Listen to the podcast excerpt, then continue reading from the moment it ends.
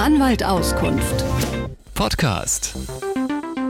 Herr Walentowski, wir wissen, das ist alles nicht so einfach, wenn man eine EC-Karte zusammen mit einer Geheimzahl aufbewahrt. Da sind die Banken gut auf der Seite, wenn sie sagen, nee, ersetzen wir nicht. Aber wenn die Geheimzahl verschlüsselt ist, wie verhält sich's dann?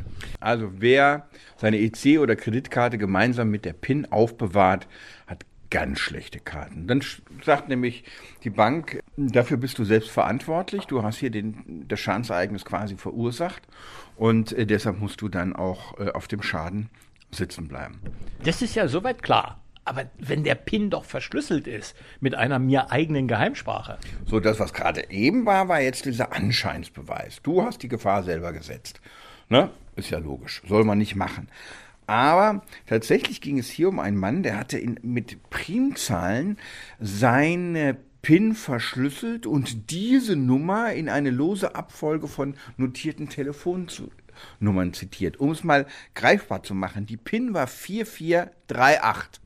Er hatte die Primzahlen gehabt, 27317 komme ich jetzt nicht unbedingt auf die PIN-Zahl 4438. Zumal es ja auch eine fünfstellige Zahl ist.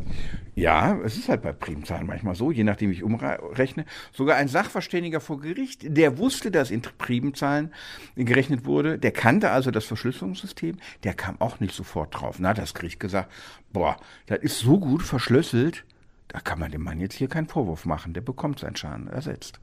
Wie war der Fall genau? Wie, wie groß war der Schaden? Es wurden abgehoben 1000 Euro, dann äh, wurden nochmal 11 Euro äh, Gebühren im Ausland äh, erhoben. Also war der Schaden 1011 Euro. Da hat das Gericht gesagt, also 861 Euro kriegst du wieder.